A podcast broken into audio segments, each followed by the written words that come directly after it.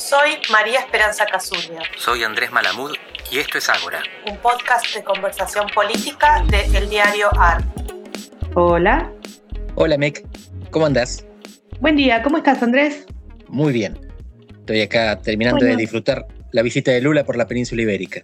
Sí, eso te iba a preguntar. ¿Cómo, qué pasó? ¿Cómo fue recibido? Bien, entre paréntesis. Te cuento por qué. Él había ido primero a Estados Unidos, donde tuvo una reunión corta con Biden, aparentemente amistosa. Después fue a China, donde tuvo una, una reunión larga con Xi Jinping e hizo declaraciones que causaron mucha incomodidad en Europa. Porque él colocó a Ucrania a la par de Rusia, como había hecho durante la campaña electoral, como si no hubiera un invasor y, una, y un invadido. Y dijo que Europa tenía que hablar más de paz y Estados Unidos tenía que dejar de fomentar la guerra. Así que los colocó prácticamente como aliados beligerantes cuando acá lo que entienden es que están a apoyar la resistencia a la agresión y no una agresión. Por eso cuando vino a Portugal, todas las tapas de los diarios eran, ¿qué va a decir Lula acá? Y en general en Europa la posición de apoyo a Ucrania es consensual, izquierda y derecha, élites y sectores populares. Y tuvo mucho cuidado.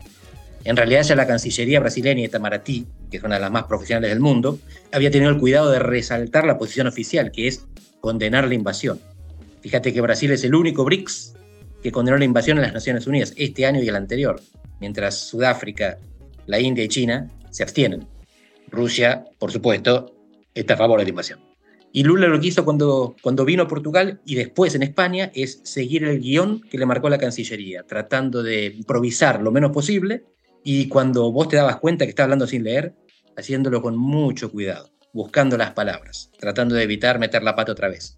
Y acá querían creerle. Así que la, situación se resolvió bastante bien. Acuérdate que son tres gobiernos de centro-izquierda que tienen una simpatía preexistente. España y Portugal están súper comprometidos con el apoyo a Ucrania, pero no querían tener que enfrentarse con Lula por esa razón. Y todos así como pisando huevos, cada uno dijo lo que pensaba, los españoles y los portugueses con mucha convicción, Lula con mucho cuidado, y si querés, después entramos en los detalles.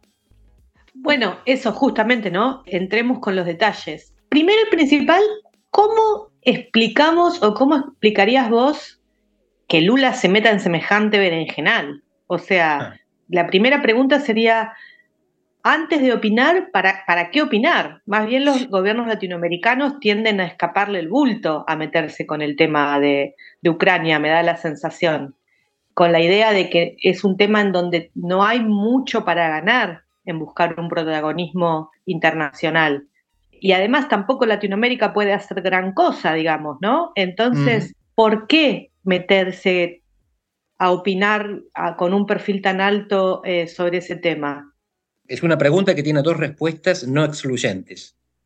La primera es geopolítica, la segunda es psicológica. Empiezo con la geopolítica que te da la razón a vos. No hay razones para opinar. Esto lo dicen los que estudian a Brasil y aprecian a Brasil desde adentro y desde afuera de Brasil. Brasil tiene mucho para ganar en el debate internacional con la cuestión climática. Es un actor relevante. Si quema o no la, la Amazonia, hace diferencia en el calentamiento global.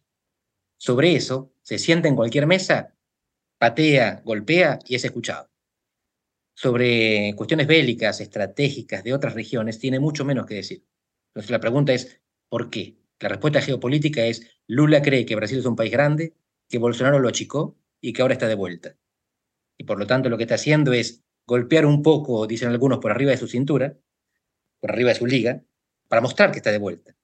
Aunque fíjate que su asesor internacional, Celso Morim, es el que trató de hacer este acuerdo con Turquía por Irán hace más de una década, y le salió mal. Votaron el Consejo de Seguridad de las Naciones Unidas y votaron Brasil y Turquía a favor, el Líbano se abstuvo y otros 12 países le pasaron con la planadora por encima, incluyendo los miembros permanentes del Consejo de Seguridad. Estados Unidos, China, Rusia, votaron todos contra Brasil. Celso Morim en esa oportunidad dijo que no iban a volver a hacer lo que habían hecho, meterse como si fuera una potencia en un conflicto extrarregional. Y ahora está haciendo lo mismo, pero Lula, no Celso Morim. Cada vez que Celso Morim declara, hace un acto de equilibrio que vos pensás, este tipo tiene una inteligencia prodigiosa. Porque sin desmentir a Lula, reafirma la posición de Brasil de condenar la invasión y busca el equilibrio, hablando de que la salida es la paz. Y este fue el camino que encontró Lula cuando leyó. Y esto es, vos querías chismes, te cuento que él habló en el Parlamento portugués el 25 de abril, que es feriado, es la fecha de la Revolución de los Claveles, que inició la tercera ola de transiciones democráticas en 1974. Pero no habló en la sesión solemne, porque la información de que iba a hablar en el Parlamento la hizo el canciller portugués, antes de que el Parlamento lo divulgue. Entonces los parlamentarios se enojaron diciendo no es el Ejecutivo el que invita al Parlamento. Y la derecha se sublevó y dijo nosotros no participamos en la, en la sesión solemne si Lula participa también. ¿Cuál fue la solución diplomática? Hicieron dos sesiones consecutivas. A las 10 de la mañana llega Lula, le hace una sesión de bienvenida y hace su discurso, se va Lula y hacen la sesión del 25 de abril. Fíjate que la diplomacia a veces encuentra respuesta para problemas que parecen espinosos. La guerra es mucho más complicada que calmar a los sectores parlamentarios ofendidos por la injerencia ejecutiva. Pero la cosa es que Lula cuando leyó dijo, Rusia es el invasor, Ucrania tiene derecho a su integridad territorial, abogamos, buscamos, queremos la paz. Y sobre esto se enfoca. Y dice, ¿cómo lo logramos? Dice, hay que sentar a todos a la mesa. Y los que pueden sentarlos a la mesa son los que están afuera, los que no están comprometidos con el conflicto. Cuando les preguntan, y cuando estén en la mesa, ¿qué van a decidir? Y ahora se retracta de lo que había dicho antes, porque hace unas semanas se le estaba diciendo que Crimea tenía que ser rusa, que podría ser el punto final de la negociación, pero nunca puede ser el comienzo, nunca puede Ucrania entrar condicionada. Y Lula cuando se dio cuenta de esto, cuando le hicieron dar cuenta de esto, empezó a leer más, a improvisar menos, y cuando improvisa otra vez, tenés que verlo en las entrevistas, el cuidado con el que busca las palabras. Y esto me lleva a la segunda, al segundo componente y luego cortito, el que no es geopolítico, es psicológico. Lula está mayor. No es el Lula de hace 10 años. No tiene la misma capacidad de emocionar y de improvisar que tenía, aunque sigue siendo un ser extraordinario. Y además pasó dos años en prisión. Eso te cambia un poco. A lo mejor te quita un poco de paciencia, te torna un poquito más irritable. Yo no sé medirlo, pero es probable que haya influido en la, en la verborrea, que a veces lo ataca y que él intenta controlar. Bueno, y la otra gran pregunta que yo tengo es, ¿qué perspectivas tiene de éxito, entre comillas, porque no sé tampoco cómo, cómo definiríamos ese éxito, esta estrategia de equidistancia o de, de, triangular un poco entre Estados Unidos y, y, China, ¿no? Triangular o inclusive en la gira que hizo por China fue bastante gestos de cercanía con China. Y segundo, ¿cuánto jugará en esto la desconfianza, el hecho de que Estados Unidos, bajo el gobierno de Barack Obama, no hizo nada, por lo menos, o a uno le parecía que, de hecho, apoyó el impeachment a Dilma y los cargos que después terminaron el proceso este judicial bastante dudoso, que después terminaron con Lula en la cárcel. Hmm. Bueno, es, esa pregunta da en el clavo, y hay un artículo que acaba de salir en Foreign Affairs la semana pasada de autoría de Matías Spector. Matías Spector es un brasileño falso, nació en Rosario, vivió sus primeros 10 años de vida, es argentinísimo, pero vive en Brasil desde entonces. En Bahía estudió en Oxford y en este momento está en Estados Unidos. Y su artículo es un elogio de los fence sitters, de los que están sentados en la cerca mirando los conflictos ajenos, y la estrategia esta que él postula es el hedging, cobertura. Cuando vos no tenés fuerza suficiente como para apostar por uno o por otro, lo que haces es cubrirte de los daños que pueden derivar de la derrota de uno de otro. Y él dice que los países emergentes o potencias regionales no pueden alinearse con ninguna de las grandes potencias mundiales, porque no saben cuál va a ganar. En tiempo de incertidumbre lo que tenés que hacer es tener cuidado. Y en realidad lo que está haciendo es justificando académicamente la política exterior de Brasil, que no es solamente de Brasil, y acá vos preguntabas cuál es el papel que puede tener Lula. Bueno, Lula sabe que Brasil solo no alcanza. Por eso propone una alianza, una coalición, un grupo de los 15, dice él, o, de los 20, que sea de potencias regionales emergentes que no tengan un compromiso directo con el conflicto. De ahí busca la India y busca China, y con China quizás se equivoca, porque China es una potencia mundial. No es lo mismo que la India, que tiene una política de hedging, de, distancia, de no alineamiento, como diría Jorge Heine, nuestro colega chileno, de no alineamiento activo.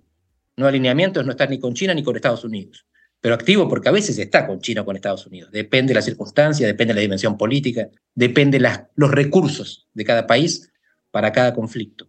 Brasil tiene recursos ambientales, no tiene recursos militares. Respecto a Estados Unidos, para completar lo que vos sugerías, que habría tolerado el juicio político a Dilma, al mismo tiempo Biden fue explícito cuando avanzó que no iban a reconocer fraude o tentativa de manipular las elecciones entre Lula y Bolsonaro.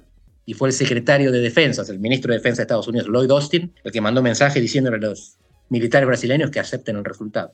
Así que Lula en parte es presidente porque Estados Unidos le avisó a Bolsonaro que no iba a aceptar que Bolsonaro no acepte el resultado. Así que los demócratas norteamericanos se rehabilitaron de la macana que se habían mandado antes. Bueno, y como último punto, es interesante porque sin esta cosa tal vez verborrágica que vos decías, pero esta política de hedging que está intentando hacer o está haciendo Brasil no deja de ser un poco parecida para mí con lo que está haciendo Argentina.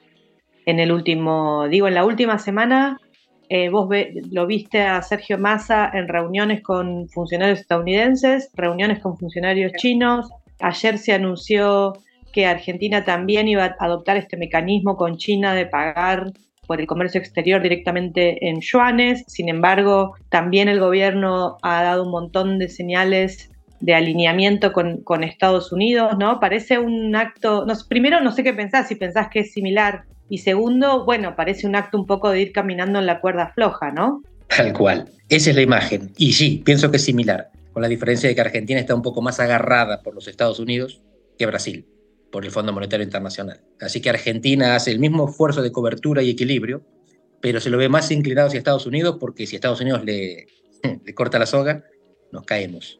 Brasil tiene una dependencia un poco mayor de China, derivada del comercio internacional. Pero China ahí también depende, aunque sea un poquito de Brasil, porque sin la soja brasileña, China no alimenta a sus cerdos. Sin sus cerdos no alimenta a sus ciudadanos. Sin alimento para los ciudadanos no hay estabilidad política. Así que un poquitito Brasil tiene impacto sobre la estabilidad interna china. Mucho más impacto tiene China sobre la estabilidad interna brasileña.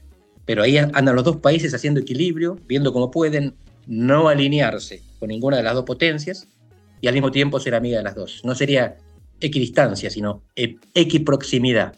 Cuanto más cerca de todos, mejor. No hay por qué enfrentarse con nadie. Por eso cuando uno mete la pata, es un error innecesario. Cuando Lula se le escapa algo y habla mal de Ucrania y con esto se enfrenta con Europa y con Estados Unidos, él no precisaba hacerlo. Brasil no gana nada con esto. Es lo que le explican en la diplomacia y lo que él entiende y trata de mejorar. Bueno, interesantísimo me pareció la conversación de hoy. Me alegro. Me aprendí. Vamos a ver qué tema tenemos para la próxima. Si nuestros líderes siguen abriendo la boca. Sí, exactamente. Sí, sí. Bueno, un beso. Chao, Andrés. Beso grande.